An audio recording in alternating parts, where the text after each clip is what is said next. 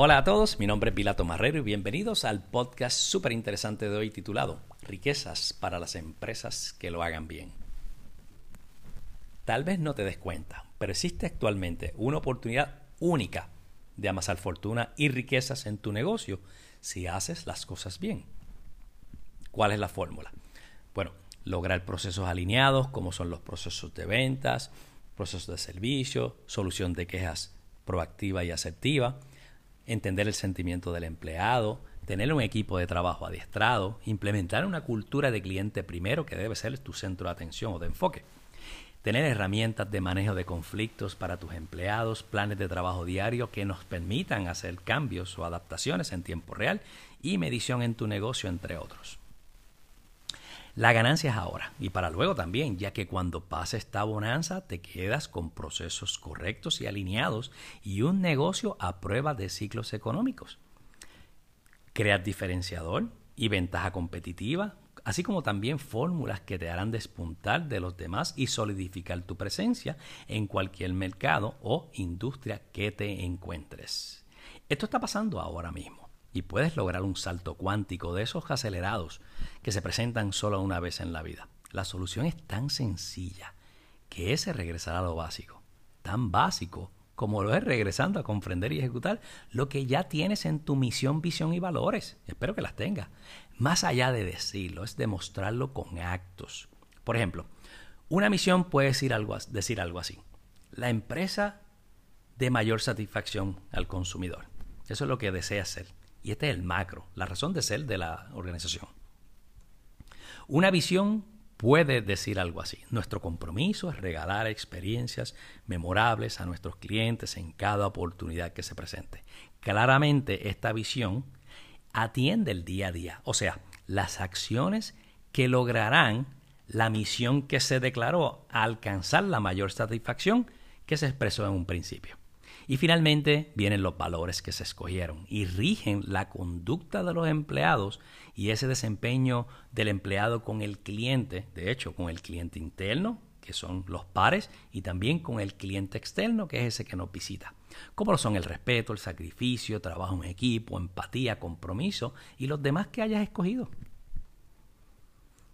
Estas son las preguntas de reflexión que voy a hacer. ¿Realmente ¿Lo vivimos con nuestros actos o solamente lo decimos con nuestras palabras? Y obviamente me, me explico o me refiero a esos valores que expresé. La segunda pregunta, ¿se observa un esfuerzo corporativo genuino de cumplir con estos valores? La pregunta puede ser sí, puede ser no, puede ser sí, pero me falta por mejorar. Solamente tú sabes la contestación. Y si sabes la contestación, siempre sabes también que hay margen para mejorar.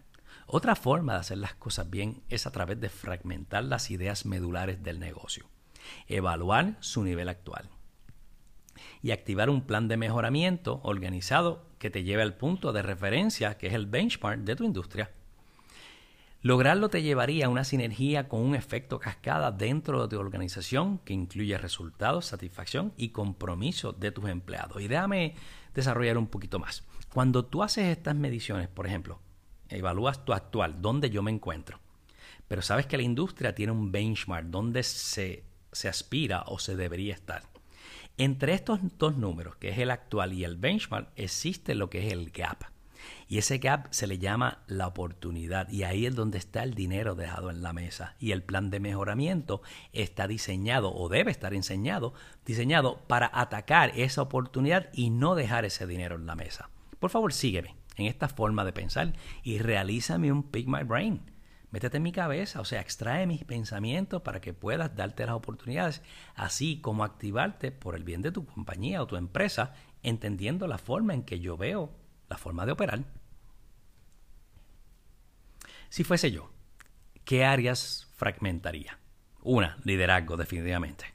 Evaluaría las áreas de visión corporativa y sobre todo ejecución. De hecho, se queda uno en el medio porque una es la visión, luego es el alineamiento y luego también es la ejecución como tercera. En adición, ¿qué estilos de liderazgo se posee a través de efecto cascada en mi organización? Desde el liderazgo por posición, el de permiso, el de producción, desarrollo de personas y el de pináculo, que es el más difícil y el más tiempo y esfuerzo que conlleva por el desarrollo de valor y adquisiciones constantes de ese líder que implementa o le ofrece a todos, a todos sus empleados. ¿Por qué hacerlo? Bueno, para saber sus estilos, conocer el nivel de empatía que se transmite al grupo de trabajo, también comprender las herramientas que se necesitan proveerles a los empleados y el estilo que se necesita en cada posición clave.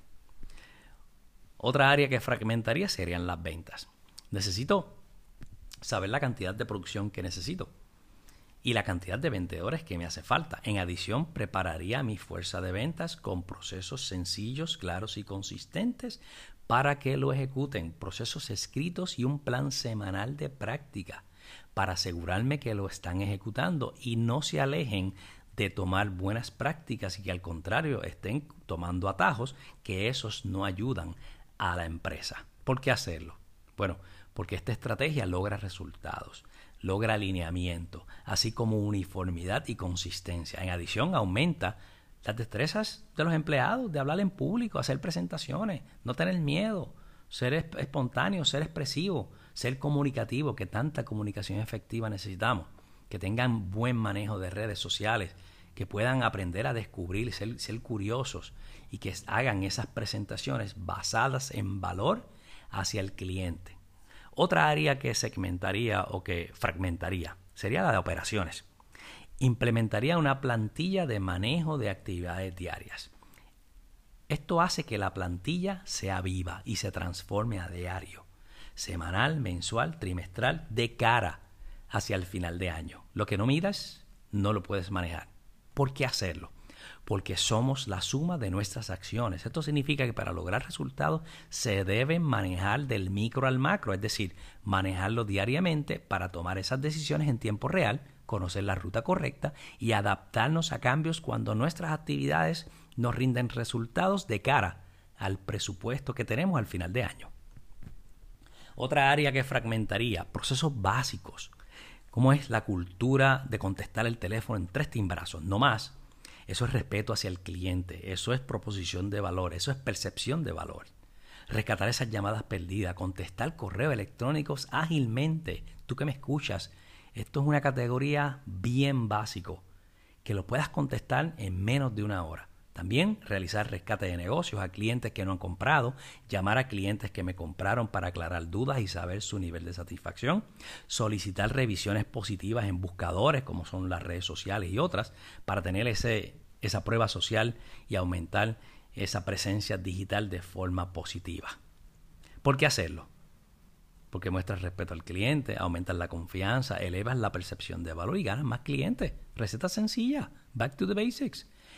Esto, mis amigos, es regresar a lo básico, o como lo conocemos nuevamente, back to basics, sin complicarlo, con fórmulas secretas y practicando civismo, trabajo en equipo, respeto, entre otros valores, existe una oportunidad enorme de hacer riquezas para el que lo haga bien. Es tan obvia que muchos la ven, pero no la observan. Les invito a escucharme todas las semanas con temas de valor que mejoran nuestro desempeño. Espero que haya sido de tu agrado y agradezco el tiempo que me regalaste. Sigue mi podcast. Todas las semanas se conecta conmigo en las redes sociales bajo mi nombre, Vilato Marrero.